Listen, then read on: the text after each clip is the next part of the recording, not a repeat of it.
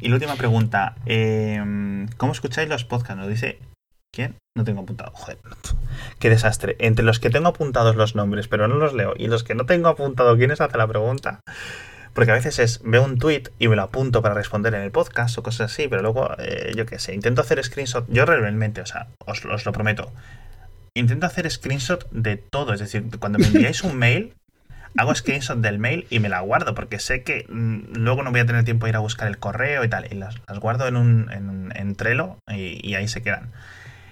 Entonces, de repente tengo aquí preguntas. ¿Cómo escucháis los podcasts? Y a lo mejor la, la, no, no se subió la imagen o no sé por qué, y ahí se quedó solo con el título. Entonces, ¿cómo escucháis los podcasts? Responde tú, Edu.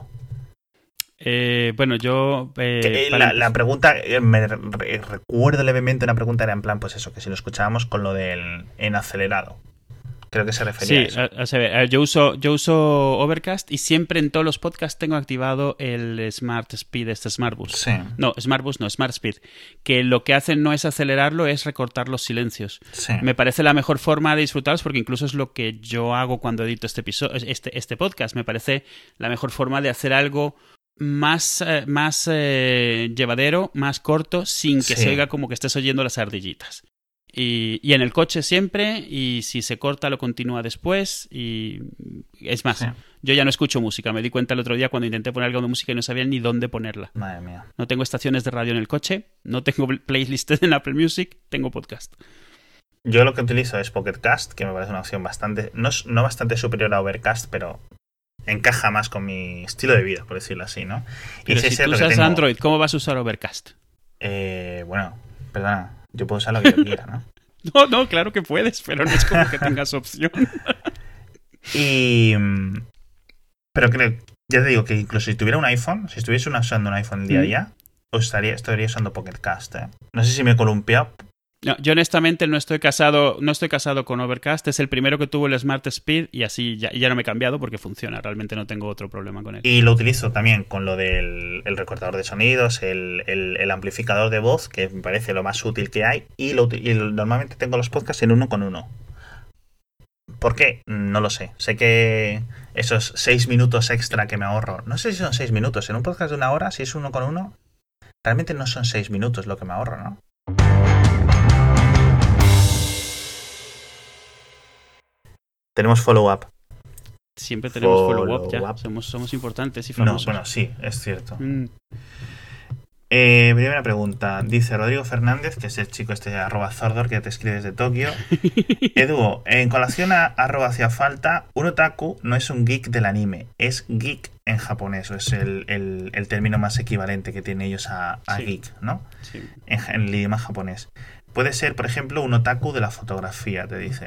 ¿Qué tienes que responder a estas No, acusaciones? no, sí, se lo contesté en Twitter, al final de cuentas tiene razón. O sea, realmente en algún momento tenemos que elegir algún término y yo usé geek porque, porque es con el que estoy más asociado, o sea, porque es el que tenemos un poco más cercano al final de cuentas y es en el que más cosas podemos encontrar.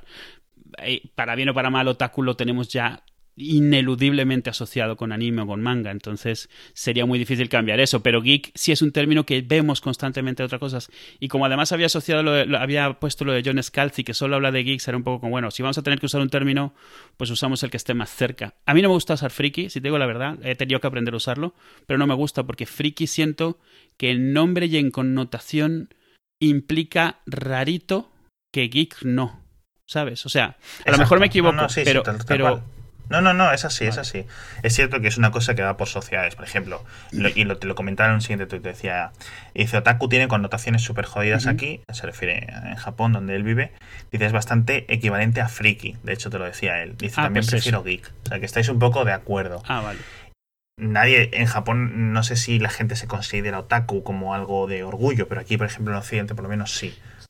Que eso es la diferencia. Sí, yo creo que yo creo que otaku se usa aquí igual que friki, que viene de freak, no se usa como el, el significado Sí. original. Entonces, o sea, Exacto, sería una diferencia, una diferencia similar, un estilo Sí. similar. Otra pregunta. Arroba, esta es de Twitter, eh, Miguel Ángel. Estoy, estoy pensando que no estoy diciendo los nombres de la gente que nos pregunta. Siempre se me olvida. Bueno, eh, Miguel Ángel en Twitter nos dice: ¿Habéis leído o hablado de los libros de la primera ley de Joe Abercrombie? esto es lo de. En inglés lo he estado mirando porque no lo he leído, ya te digo yo, Miguel Ángel, que no lo he leído. Eh, pero sí conozco, obviamente, todo el mundo conoce a Joe Abercrombie. Pero en inglés son los de. mm, no sé qué, Blade. Como de espada o algo así. No es una traducción directa. Pero no, no lo hemos leído. ¿Tú lo has leído, Eduardo? No, no, no, no. No, tú no eres muy de fantasía, ¿verdad? Ahora que lo pienso. Yo sí, lo fui muchos años. eh, Muchos años. que ¡Cuando vivía! y- ¡El Imperio Otomano! Lo fui muchos años, pero llegó un momento en el que tuve que elegir y al que acabé más con, ciencia ficción que con fantasía. O sea, durante muchos años yo compraba todos los de Martínez Roca, esos de lomo amarillo, que no sé si a ti te tocaron o no habías nacido. No. Eh, de fantasía, al final, lo único que continué leyendo fue Terry Pratchett. Todo lo demás Ya. lo dejé porque Pero- estaba comprando una cantidad de libros absurda, Claro, de una cantidad sí. de lores y de cosas que ya me reventaba la cabeza. Sí. Los Elrics, los Faffers, los no sé qué. y Llegó un momento en el que dije, Sí. mira, ya. Y realmente la ciencia ficción. O sea, realmente la ciencia ficción y la fantasía son lo mismo. Es la diferencia es de, de- de- de qué tipo de fantasía quieres hablar.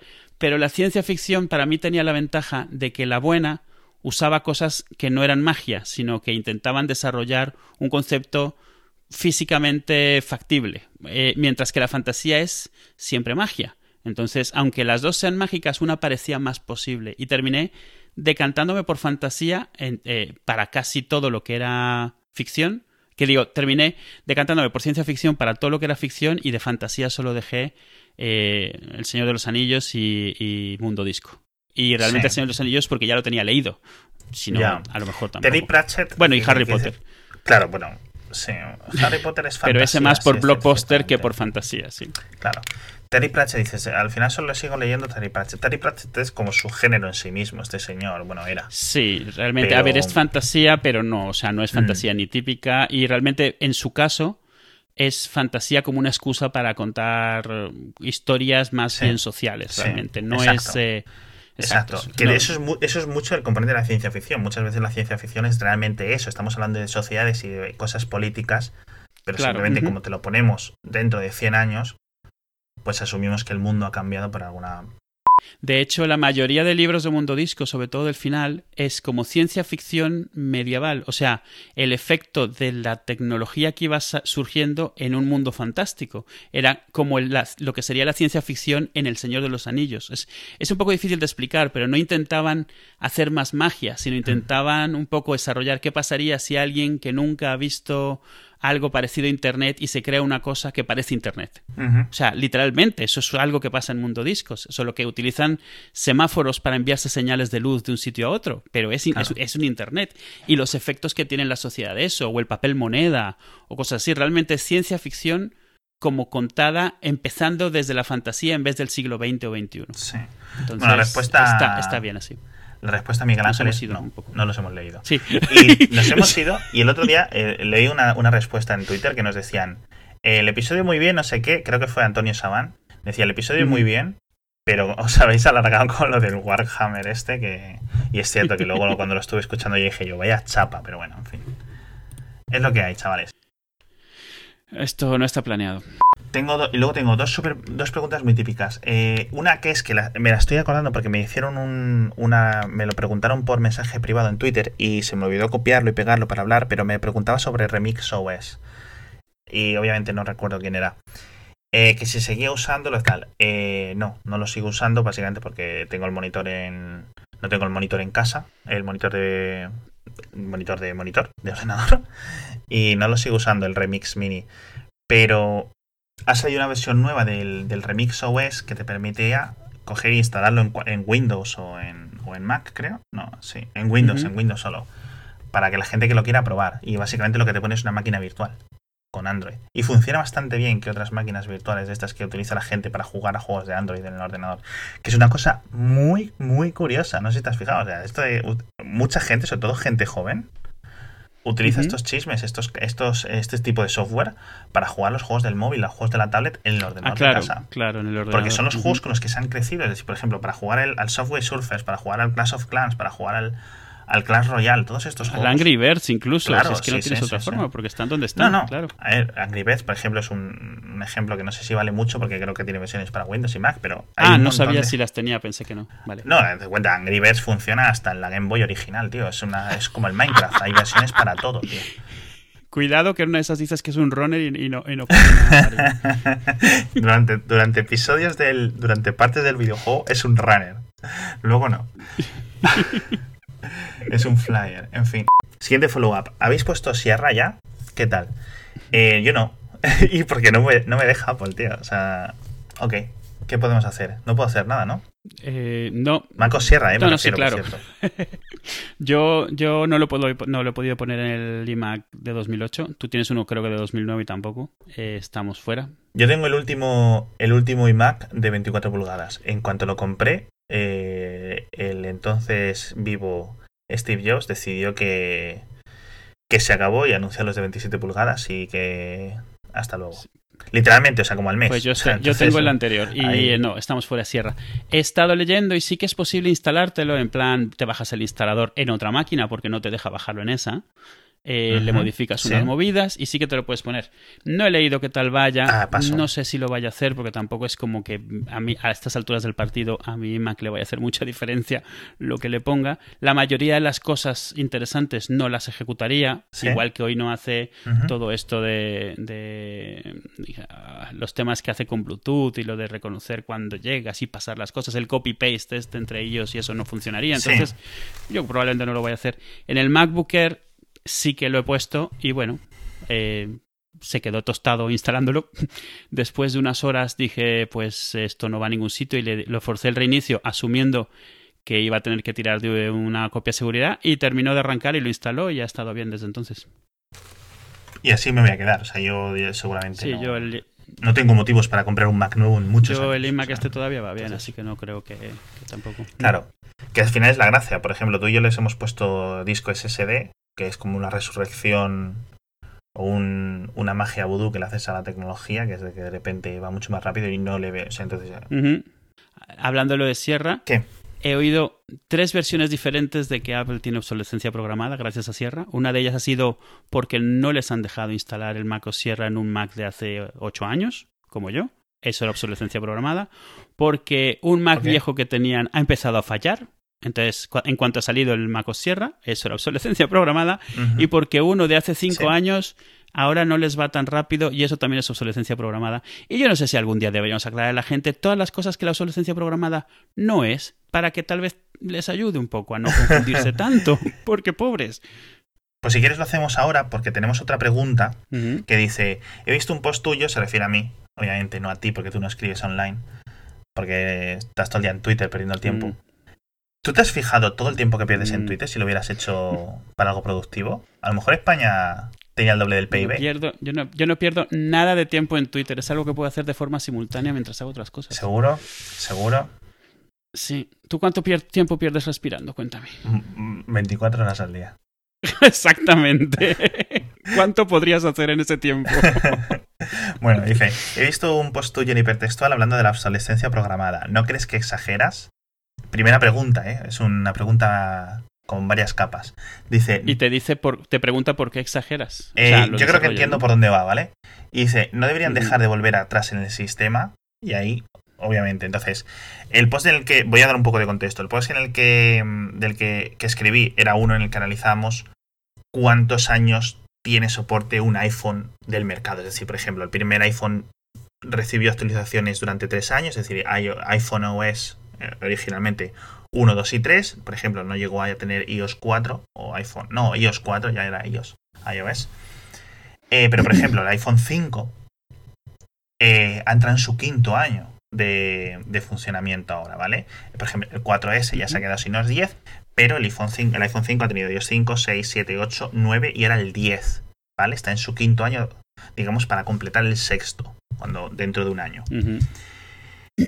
Y es cierto, cuando a lo mejor me dice, ¿no crees que exageras? Eh, que hable de la obsolescencia programada simplemente refiriéndome al, año- al, tiempo que Apple te está dando tanto actualizaciones de software eh, grandes, una nueva versión del sistema operativo, Sin hablar de, por ejemplo, eh, versiones, instalaciones de seguridad, parches de seguridad futuros. Por ejemplo, es, es posible que el 4S que no ha recibido iOS 10 dentro de un mes reciba una 9.4.1 o algo así, ¿vale? Eso es distinto. Y eso ujú. significa que sigue teniendo actualizaciones, es decir, que está teniendo soportado. Es posible que yo eh, haya eh, hubiera sido mejor explicar mm, diferencias entre obsolescencia programada y que el sistema siga teniendo soporte por parte de la empresa fabricante, ¿vale? Son dos cosas muy relacionadas pero un poco distintas, no son idénticas. Y a la segunda pregunta, me dice, ¿no crees que deberían de volver a dejar, eh, perdón, no deberían dejar volver atrás en el sistema? Me pregunta, esto es lo típico, por ejemplo, el iPhone 4 que yo tenía, cuando lo actualizaron a, iPhone, a iOS 7 iba muy mal, porque el sistema operativo nuevo tenía muchas animaciones y, Sí, sí. y la CPU y la, el, el- el chip, digamos, el chip central del, del iPhone 4 pues daba para lo que daba. Y tardaron, si no recuerdo mal, como unos 5 o 6 meses en llegar a la 7.1, que mejoraba un poco todo. Entonces, tú de repente tienes un teléfono que te va bien, entre comillas, no porque te vaya mal, sino porque te va relativamente bien con iOS 6 y de repente te actualizan a la versión 7 con un montón de cambios. Sí es cierto que fue una versión un poco concreta del sistema operativo que cambió demasiadas cosas de repente. Pero también es cierto que durante muchos meses los usuarios de, de, de iPhone 4 estuvimos jodidos, ¿vale? De hecho fue cuando más Sí. o menos cuando empezamos a grabar el podcast por ahí, por esa época, ¿no? Algo así. Y sí es cierto menos, sí. que si ahí me hubieran dado la opción de coger y decir, quiero volver a iPhone, al iOS 6, yo lo hubiera hecho, ¿vale? Mm. ¿Es esa obsolescencia programada? Para ser un poco justo, es y no es. ¿Vale? Y ahora es, te voy a dejar hablar a ti porque seguro que tienes mucho que decir. Pero por una parte, mm, está en mi mano decidir yo si actualizo o no. Por una parte, como por ejemplo, el iPad, yo tengo un iPad 3 y un iPad mini que están por casa dando vueltas siempre en plan como unas revistas viejas por ahí y están en iOS 6 y no van a recibir iOS 7 en la vida. O sea, sé que se lo puedo poner, ¿vale? Pero no se lo voy a poner porque yo sé que va mal. Claro. Eso no significa que Apple coja y me mande un comando telemático que me diga, este Mm. iPad va a empezar a funcionar mal. No, el iPad funciona igual que cuando lo compré. ¿Vale? Porque no lo ha actualizado iOS 7. Si lo hubiera actualizado iOS 7, pues es posible que haya mal. ¿Es eso obsolescencia programada? Yo creo que no se puede hablar de mala fe. En este caso, que es, Mm. yo creo que es lo que sí le asigno. El valor clave, el adjetivo clave que yo le asigno a la obsolescencia programada es mala fe por parte del fabricante. Mm. ¿Vale? Algo, el, el tema con obsolescencia programada es que son palabras que se entienden, pero se usan en un contexto muy específico, pero es muy fácil tomarlas literal y podría aplicar para cualquier cosa. O sea, es más, yo tengo un producto hoy que tiene 10 años en el mercado y hoy decido que mañana lo dejo de soportar, estrictamente, eh, eh, semánticamente, gramaticalmente hablando, estoy programando su obsolescencia. Pero el término no significa eso. Lo que pasa es que se usa, o sea, para todo lo que sea que algo deja de ir de forma ideal como quisieras que fuese por razones fuera de tu control. Y yo creo que mm, habría que eh, primero asentar el término. O sea, obsolescencia programada se usa, o sea, estrictamente hablando del término, se debería usar, es, eh, eh, no necesariamente la palabra malicia, pero sí premeditación. O sea, Sí. premeditación muy anterior. O sea, en plan, esto lo hago es más, el, el, ejemplo típico que se da, que no sucede, pero que se da, es el de esto deja de funcionar en dos años. O sea, pero lo programo así. Lo hago de manera que en dos años deja de funcionar. Sí. Entonces eso es obsolescencia programada. Obsolescencia programada no es que las cosas viejas empiecen a ir mal, porque no. No es eh, que cuando te pasas algo nuevo no puedas pasarte algo viejo. Eso son otras cosas. Es cierto que sería ideal, pero no es obsolescencia programada. Obsolescencia programada tiene. O sea, significa una cosa muy específica y significa forzar que algo deje de funcionar y, y el matiz especial es sin que tenga que dejar de funcionar. O sea. Exacto. Es, o sea, sin eso sí. eh, puede ser un montón de cosas, pero no Sí. es a lo que llamamos obsolescencia programada. Sí. Y entonces, para los ejemplos específicos de lo que, de lo, de lo, de lo que se ve, por ejemplo, lo, lo que te, lo que dicen, ¿deberías poder pasarte de un sistema operativo nuevo a uno más viejo? Hombre, podrías, deberías poder, pero no lo puedes hacer en ningún sitio. O sea, no en iOS, sino tu Windows no puedes coger- ejecutar un programa simple, sencillo y tirar hacia una versión anterior de Windows. Hombre, No es- puedes en Mac. Puedes, no puede ser puedes Android. formatear y luego instalar Pues, la exacto, vieja. y lo puedes hacer en el Sí. iPhone. Sí. En el iPhone Eh, yo puedo no. coger el iPad con el iOS 10 y me puedo ir al 9. Es jodido, igual que es jodido tener que tirar todo Windows 10 para meter Windows 8, que lo he tenido que hacer. Es, o sea, es cierto que lo que no es es amigable, Apple no lo promueve de ninguna manera y a, mi modo de ver no es algo que pueda hacer cualquier persona. Pero a lo que voy es que realmente ninguna compañía te facilita el irte hacia atrás. En algunas la arquitectura te lo facilita. O sea, entonces Apple, no, la arquitectura de ellos no lo facilita. Creo que ningún sistema operativo nunca te da una forma fácil de volverte a una versión anterior. Pero que a lo que quiero decir, no estoy diciendo que esté bien hecho así. Lo que estoy diciendo es que nunca ha sido obsolescencia programada. Es que los que los hacen nunca se plantean ese escenario, porque es como admitir derrota. Nunca te lo van a hacer fácil. Es, es algo malo, es algo que debería de existir, Sí. pero no es obsolescencia programada. Por, Yo aquí por- por quería comentar ahora que hablamos de lo del pasado. Es, es- hay una cosa y es muy. Y eh, estas conversaciones suelen derivar hacia, hacia lo que voy a comentar. Que es en plan. ¿Recuerdas cómo en el pasado cosa X, seanse los cuchillos, las bicicletas, los coches, cualquier cosa era súper resistente y ahora es una castaña? Es decir, bueno, pues en los ochentas mi abuelo tenía un coche y no se rompía. O mi abuela lleva con un cuchillo desde los años 49. ¿Sabes? Cosas así. O la bicicleta, ¡buah! Pues anda que no la tiré yo a veces por el monte abajo y aún sigue la bicicleta. Y tú te has comprado una nueva en el Decaldón que te ha costado 30.000 euros y ya se te ha roto. Eh, hay una cosa que se llama. No sé si es, si es esto, pero es el Confirmation Bias. el- Sí, es, sí. y es básicamente, no, lo voy a explicar. Las cosas del pasado eran o iguales o peores. La tecnología no es una cosa. Al mismo precio, es decir, mi, pues mi abuelo tiene una navaja suiza desde hace 100 años. Perfecto. Le habrá costado un dinero hace 100 años. Pero Mm. si tú vas a una tienda de barrio y te compras una navaja, obviamente esa navaja va a ser peor. Pero porque es una navaja de una tienda de barrio. Si te compras una buena, te va a durar otros 100 años. No es eso. ¿Y cuál es la clave? ¿Cuántas navajas no han durado esos 100 años? Y las hemos quitado de nuestro, digamos, de nuestro repositorio de ejemplos para dar. Exacto, solo te acuerdas de los buenos recuerdos y los buenos ejemplos, por supuesto. Todas las bicicletas del pasado que se han roto, tú no las pones de ejemplo para compararlas con una bicicleta nueva que se ha roto.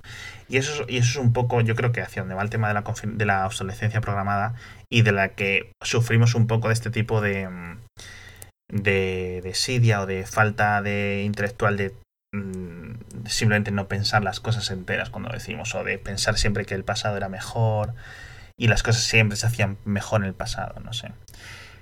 Seleccionar los ejemplos es al final, ¿eh? Es, es un poco una versión de que esto con Jobs no pasaba. Un poco, es, en cierto sentido es totalmente eso, cuando eh, puedes ver perfectísimamente todas las mierdas que hizo Apple con, con Steve Jobs a la cabeza. Pero vamos, tan, pero un montón de mierdas. Sí, sí, por sí. supuestísimo. Bueno, y, y otras empresas, y etcétera. Pero te acuerdas, te acuerdas de las cosas grandes buenas. Eh, y aquí quiero decir otra cosa. Por ejemplo, hablamos del ejemplo del iPhone 4 con iOS 7, pero un ejemplo reciente es que em, el iPhone 5, que sí ha recibido iOS 10, va mucho, mucho mejor con iOS 10 que con iOS 9. Bueno, a ver, quizá no mucho mejor en el sentido de que huele, ¿vale? Pero sí es cierto que va bastante mejor. Es decir, Apple se ha molestado en coger y optimizar para, para sistemas viejos en, este, en este aspecto. Y eso es una cosa que está muy bien y que no ha sacado la retaila de posts, digamos, de... Sí, nadie, nadie se ha quejado Claro, de ello. exacto. Sí, a mí me ha pasado, a mí me ha pasado con el iOS 10 que el en el mismo teléfono tengo más batería. Hay Sí. gente que me dice que no, que ahora tiene menos. Claro. Yo, yo he tenido más. Obviamente no sé cuál sea la regla, pero sé que en mi caso lo ha mejorado. Y en el Mac este de 2008 es cierto que Sierra no pude meterlo, pero cuando le puse el Capitán fue mucho mejor de lo que iba antes. Y no era la primera vez que sucedía. O sea, entonces, a ver, o sea, esto de que siempre las versiones nuevas van peor tampoco es cierto. Depende de lo que uses y depende de cómo te vaya, pero me parece que tenemos suficientes ejemplos, por lo menos de las dos cosas, para que no sea un absoluto. Sí, Yo creo que lo que pueden lo mejoran y lo que no, muchas veces la queja no es que no va bien, es que no tiene todo lo que debería. Entonces, claro, quieres que vaya, que soporte la versión más nueva y que soporte toda la funcionalidad nueva de cosas que no existían cuando tú compraste el equipo. Claro. Y si no lo tienes, obsolescencia programada. Y si las tiene y van mal, es obsolescencia programada. y si, ¿sabes? Y si el sistema no va, es obsolescencia programada. Todo es obsolescencia Sí, programada. Y pues, claro. Eso es cierto. Otra cosa es la gente, eh, y aquí tengo dos comentarios sobre lo que has dicho, y bastante interesante además. Eh, cuando sale una versión nueva de iPhone, hablamos del iPhone, pero podemos hablar de cualquier otro dispositivo. Cuando sale la versión nueva del dispositivo X, la gente empieza a ver más fallos en su dispositivo actual, es decir, en, el- en los anteriores son los nuevos, ¿vale? Y, y lo achaca, la, dice, Buah, pues ahora el- te- ha salido el iPhone 7 y ahora el iPhone 6S. Y lo estuve, estuve hablando con un chaval en Twitter y le dije, mira, mm, eh, esto es tu paranoia, tío. Literalmente es tu paranoia, es decir, Hmm. no ha cambiado nada en el sistema operativo ni en tu móvil. Y vamos, y te aseguro que Apple eso no lo hace. Y si, básicamente porque es que yo que sé, es que si lo hiciera, se vería. Es que se vería. Y además, le- le- la multa de, de los eh, diversos mm, cuerpos y agencias de, anti- de regulación Sí, y de cosas que le caería sería, bueno, monstruosa. Eh, es que se me, a- ahora la batería me dura menos desde que ha salido el iPhone nuevo. No. La batería te iba durando lo mismo ayer que hace dos días. Simplemente Pero ahora te, tú está- pero ahora te ahora estás fijando. en tu mente sabes que hay una versión nueva y que esa versión nueva de iPhone te han dicho que le dura dos horas más la batería. Y tú te estás fijando más. Es un Mm. poco similar al ejemplo que hacíamos de las bicicletas y las navajas compradas hace 100 años. Mm. Vemos cosas y analizamos cosas que realmente no son. Es decir, y por esto, por ejemplo, hay muchas veces que el método científico. Para esto se inventó el método científico, ¿no? Para no Sí, hablar para sin- separar. así con observaciones inexactas. Y, y eso es otra. Ah, y la otra, la otra, el otro punto era lo que dices tú. A mí la batería me dura menos con la nueva versión. Hay un problema y es que las primeras impresiones son muy jodidas Con estos sistemas operativos. Primero porque tienes que ver un montón de cosas nuevas, un montón de cambios, etcétera. Y problema, cuando estos sistemas operativos nuevos, sobre todo en, en teléfonos, en, smartphones, tanto en Android como en, como iOS, eh, se resetean un montón de cosas. Y el nuevo sistema operativo tiene que volver a rehacer. En el caso del iPhone de iOS 10, está rehaciendo un montón de las bases de datos de fotos y De cosas así porque las todo, hace sí. local. Y de Mm. cachés, y de cachés que ha limpiado para De instalarse. hecho, hay una forma muy fácil de verlo. Cada vez que actualizas el sistema, de repente aparecen 2 o 3 gigas de disco de la nada. Exacto. No, Claro. se ha borrado todos los temporales, todos Claro. los cachés y se tienen que hacer de nuevo. tiene que bajarse, por ejemplo, desde cosas tan triviales como tener que volver a bajar todos los avatares del Twitter, por sí, decirlo así, parece una tontería, pero sí. a tener que coger y reescanear tu librería de fotos. ¿Que lo debería hacer así o que se debería hacer de otra forma? Pues no lo sé, pero también es cierto que las cachés eh, están en la prioridad, eh, en- está- no tienen ningún tipo de prioridad a la hora de decidir qué se borra y qué no. Entonces, cuando un sistema, un sistema Mm. operativo se instala, que necesitas durante un rato, por lo menos, durante de forma temporal, tener dos sistemas operativos más o menos instalados, porque los deltas realmente no son tan perfectos como para hacer una instalación, ¿vale? Si necesitas Claro. mucha compresión y descompresión y mover archivos, si necesitas mucho espacio y mucha duplicidad, porque durante, al menos durante un rato, tienes dos sistemas operativos. Tienes duplicados. sí. Claro. Entonces, ahí es lo, lo que te dice, no, es que el sistema operativo ocupa 4 gigas, pero te dice que tienes que tener 7 libres. Bueno, es por esto, ¿no? Entonces, claro, tú te coges y te instalas el nuevo sistema operativo. Y el nuevo sistema operativo detrás y sin decirte nada, que eso también es un fallo que se podría solucionar con, con una mejor in- interfaz de usuario, que le pongas un indicador. O, el o iPhone- que te avise, ya está Claro. instalado tu sistema, durante un rato va a estar trabajando, Claro. puede, que la, pu- puede que la batería se vea afectada. Claro. No sabes si sí o no, pero vas avisado. Ya no te puedes quejar. Exacto. O el iPhone se me calienta. Hombre, se te calienta porque está haciendo esto. Es Mm. cierto que el usuario a eso, y más el usuario medio, se la suda. O sea, le importa tres mierdas. Él lo que ve es que el teléfono de repente le ha puesto un sistema operativo ayer por la noche y el móvil está más caliente y el móvil le dura menos la batería. Y no sabe por qué, porque el sistema operativo no le dice nada. Y eso es un problema que Claro. eso sí es cierto que es un problema, en el sentido de que es un problema para el usuario, que se debería de mejorar. ¿Sabes Mm, cuál es otra que sucede en Sí. Mac, en iOS mucho y Dime. la gente no se da cuenta? Tú cuando eres un developer hay cosas que haces para la versión siguiente y esa versión se retiene y en el momento en el que te actualizas, se empiezan a actualizar todas las aplicaciones que Ajá. estabas pendientes. Sí. Si tenías muchas que estaban esperando esa actualización, Sí. a lo mejor después del iOS 10 te vienen 15, 20, 50 aplicaciones que se actualizan Sí. porque estaban esperando esa versión y era un requerimiento. Ujú. Y esas todas vienen después y esas todas borran también sus cachés y todas se resetean de nuevo. Entonces, Sí. ya no es solo el sistema, es que eso durante un día o dos después de una actualización, eso sin contar el tiempo que tú gastas más de lo normal viendo Sí. qué cosas nuevas tiene, trasteando con él, Claro. que también gasta batería, obviamente. Eso es cierto. Yo, por ejemplo, eh, cuando analizo teléfonos eh, eh, para hipertextual o tablets o dispositivos en general, por ejemplo, yo tengo una norma que es que estoy dos semanas con el cacharro. Dos semanas.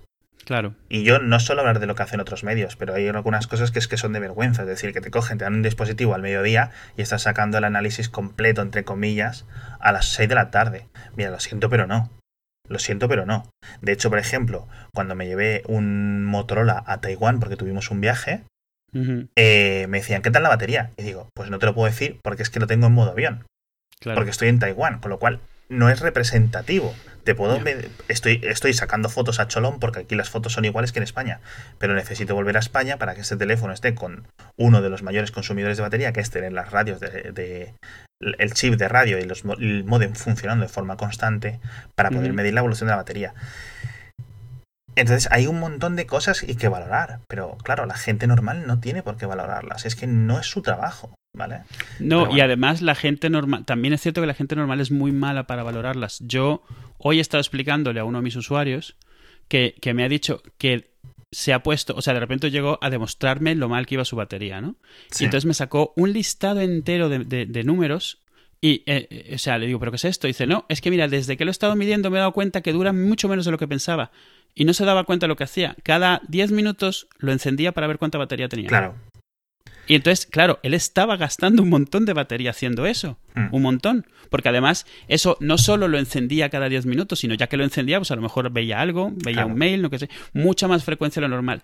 Pero él lo único que estaba notando era el porcentaje que tenía cada vez. Entonces, y él no veía nada de extraño en que desde que él se estaba fijando, la batería le duraba mucho menos. En su cabeza no estaba hilando las dos cosas, y son obvias. Es, es, es- en cuanto lo piensas, quiero decir, pero instintivamente no lo estaba viendo. Él pensaba esto es como el principio este de, de- de- de incertidumbre. O sea, si, si estás observando, estás afectando, ¿sabes? Entonces. Sin la parte él- cuántica, pero sí, vamos. Claro, sí. exacto. Él no se daba cuenta que él estaba afectando sus métricas Sí, indirectamente. pero del- esto le pasa a la gente, no tan extremo, pero de cualquier. O sea, eh, la gente hace estas cosas, no se No, da no, cuenta, a no ver, mide bien. quiero decir, Eduardo, vivimos en un mundo en el que la gente eh, se sienta en un sofá de una forma concreta para que el resultado del partido de fútbol que está viendo sea uno u otro. O sea, ese es el mundo en el que vivimos, ¿vale? O sea, yo estoy, yo durante, y eso me pasa a mí, o sea, yo, yo hay veces que me pongo y digo, este partido no lo veo, porque si lo veo, lo afecto. O sea, yo sé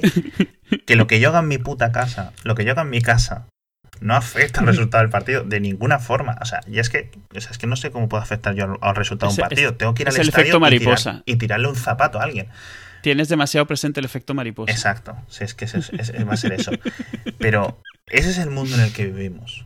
¿Vale? A ver, lo, lo que es cierto es que es esto, la tecnología ha rebasado con mucho a la gente y no le ayuda a comprenderla. Y eh, la gente no debería comprenderla. O sea, también es cierto que la gente no debería tener que saberlo, pero un mínimo a veces de, de- de información, no la parte técnica, no necesitas entender por qué, necesitas saber que algo va a pasar. Sí, yo creo que la, la- por ejemplo, una- eso es una cosa que hacen muy bien los sistemas operativos de escritorio. Más o menos sabes cuando está ocurriendo algo. O bien Pero, empieza pero una porque hace algún ruido o te enseña algo. Claro, empieza una ruedita Sí. a girarse en una, en una en la barra de notificaciones o cosas así. Y yo creo que eso es una cosa que sí se debería hacer, ¿vale? Eh, mejorar mucho en ese aspecto, la verdad. Mm. Eh, quería hablar de un- el dispositivo, porque luego también estuve mirando las estadísticas de Samsung, por ejemplo, para compararlas con las del iPhone. Y me las esperaba mucho peores. Es- Me las, me las esperaba en plan que Samsung te abandona el dispositivo a los 18 meses. Eh, y al menos es cierto que en algunos sí hay un, digamos, un abandono, sobre todo en determinados eh, operadores estadounidenses y tal, o, o bueno, de todo el mundo. Eh, y sí es cierto que el dato es más granulado, etcétera, pero los datos de Samsung están bastante bien, sobre todo en los teléfonos de gama alta, ¿vale? En este aspecto, es decir, que a lo mejor tienes tres años de actualizaciones, que es una pasada para Android, es decir, está muy superior a la media.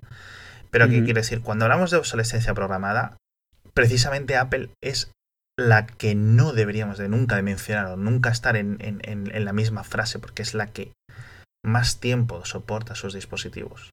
En Vamos, dispositivos yo- móviles, sin duda. Y en, ordena en sobremesa, es cierto que Windows eh, es más. Es, es cierto, eso sí es cierto. Pero, pero, no, pero Mac no se queda muy atrás. De nuevo, nosotros estamos utilizando con la penúltima versión del sistema operativo una cosa de hace 8 años, que tampoco está mal. ¿eh? Sí, tenemos, ah, bueno, hay que tener en cuenta que, por ejemplo, Microsoft, que es como la, el dios de mantener sistemas y de, perdón, ¿cómo se Sí, dice? sí. De la retrocompatibilidad y de mantener Sí. versiones así, ha estado lanzando versiones de Internet Explorer 8 especiales que las activas si eras un, administrador de sistemas o algo así, no recuerdo muy bien, porque había gente que en iOS 10, eh, perdón, en Windows 10 necesitabas tener el iOS 8, o sea, el, uy, el Sí, iOS, sí. madre mía, qué cacao tengo, Internet Explorer 8 Sí. porque tu intranet de tu trabajo funcionaba. Y, Sí, le- sobre y- todo y es el administrador de sistemas podría activar que el, el- el el nuevo Internet Explorer ejecutara o renderizara las páginas en modo Internet Explorer 8 o algo así.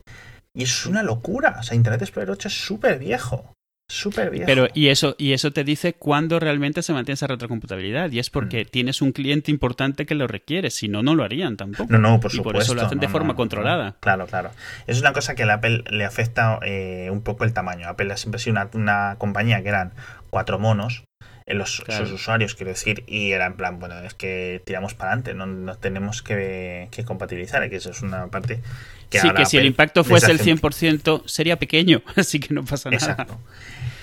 Mm. Y otra cosa ahí es que los dispositivos, no, los nuevos sistemas operativos, por ejemplo, voy a poner una, compa- una, una- voy a hacer una hipérbole, una exageración para que se marque un poco más la diferencia. Todas las cosas que hace iOS 10 o Android N en segundo plano, sin decírtelo, son mm, por múltiples factores muchas más de las que hacía iOS 1, iOS 2, Hombre, eh, Android. Uno N. no hacía O sea, ninguna en segundo plano. Claro, o sea, es que antes lo que tenías, eh, o sea, era lo que estabas viendo en la pantalla era todo lo que estaba haciendo el sistema operativo en ese momento, porque es que básicamente el Sí. sistema operativo no daba para más, es que estaban hablando con cosas que de, de, de Sí, cientos órdenes, de órdenes de magnitud, sí. Claro, o sea, eran un- unos cacharrines que ahora lo miras y eh, entonces te parecían maravillas, pero lo miras ahora en retrospectiva y te parecen como más fantásticos que realmente eso pudiera funcionar. Y era porque el software era tan limitado era avanzado comparado con los Nokias y con Symbian y con cosas así. Pero lo miras ahora y dices tú, madre mía, aquí es que habías una aplicación, cuando la cerrabas, el sistema operativo te la quitaba de la memoria, la, la sacaba, tío, la... Y, o sea, eran, eran unas cosas que, que, bueno, se recuerdan bien porque funcionaba bien. Yo, por ejemplo, el iPhone 4 con iOS 4, cuando lo sacas de la caja, va, iba como una bala, pero bueno, yo qué sé, cosas, cosas veremos. Eh, siguiente tema, tenemos, tenemos que seguir con el follow-up, que nos hemos extendido un poco con lo de la programada. Eh, ¿Recuerdas que estuvimos hablando de mi amigo Javier Pastor, de Shataka, que tuvo un problemas con el Dell, que nos comparamos nosotros con... eh, se le jodió su placa base, lo comentamos comparado con Sí. cuando se me jodió a mí la placa base. Comparamos que mi caso fue un caso que en el que yo tenía totalmente la culpa, es decir, se me cayó leche, se nos cayó leche a una de mis hijas en, en el teclado y el suyo fue un día que fue a encenderlo y, se le, y no le arrancaba. Y resulta que lo ha solucionado. Eh, y lo ha solucionado y además bastante barato. En el, en el episodio anterior comentábamos que le pedía a Dell 800 euros por arreglarlo. Recordemos que era un portátil de 1000 euros. ¿Vale? Que me entra un poco la. Es que. que, o sea, yo soy, yo soy Javier, le cuelgo. O sea, mira, le, le- le digo. También es cierto que el, el, de- el que te está atendiendo en ese momento por teléfono no tiene la culpa. Pero mira, Claro. pero mira, ¿vale? Y resulta que lo llevó a una tienda de barrio en Aluche, aquí cerca de mi casa, y le hicieron, ¿sabes qué le hicieron? Le hicieron el reballing. Re- eh, se escribe reballing, reba- reballing, Ujú. eh, que es un proceso, ¿cómo decirlo? Es electro, electromecánico, electroquímico, no, electromecánico bajo ningún concepto.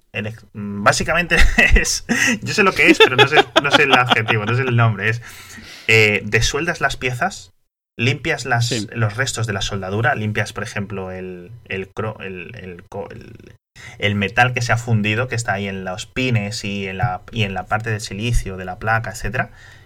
Lo vuelves Sí, a poner eh, y vuelves a aplicar las soldaduras. Ya está. Eso, eso se hacía en, en- Lo he visto en consolas.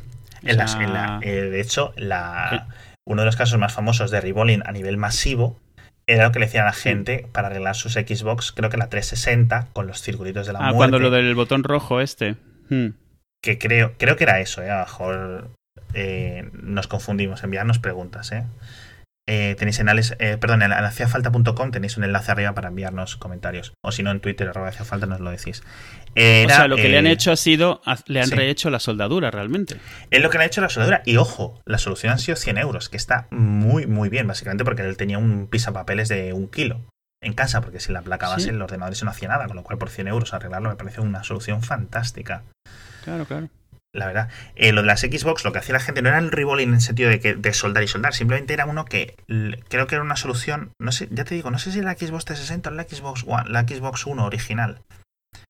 Eh, la gente lo que no sé si sacaba la placa, sí, claro, sacaba la placa base entera, la metía en el horno de sus casas, sí, claro, eso derretía el estaño y luego lo volvía, lo asentaba. Y lo, Claro. no, no, no, no, no. Directamente, eso lo que hacía era derretirlo un poquito, como para que las imperfecciones en las soldaduras Sí, sí, las volvieran se a quitasen, intentar sí. asentarse. Y al sacarlo, se enfría, se solidifica de nuevo del todo y ya funcionaba. Pero es que son esos mini errores en estas soldaduras que, claro, son tan, tan leves que cada vez, a veces con eso funciona. Y le funcionó mucha gente con esta consola. Y la funcionaba Javier Pastor de un- en una forma más, más amplia con su portátil. Así que enhorabuena, Javier, por arreglar el, el portátil y que le den por culo a él. Tal cual te lo digo, tío. Porque estas cosas no Sí, se sí, hacen, no, tío. sí. O sea, no se No, hacen. tío. definitivamente. No.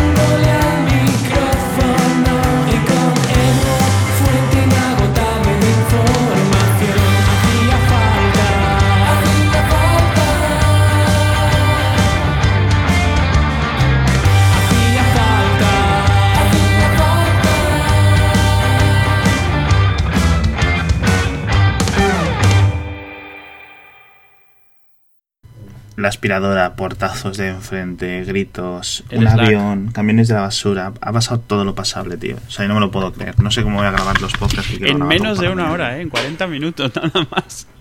No sé, no sé. No, 30 minutos con 10 segundos llevamos.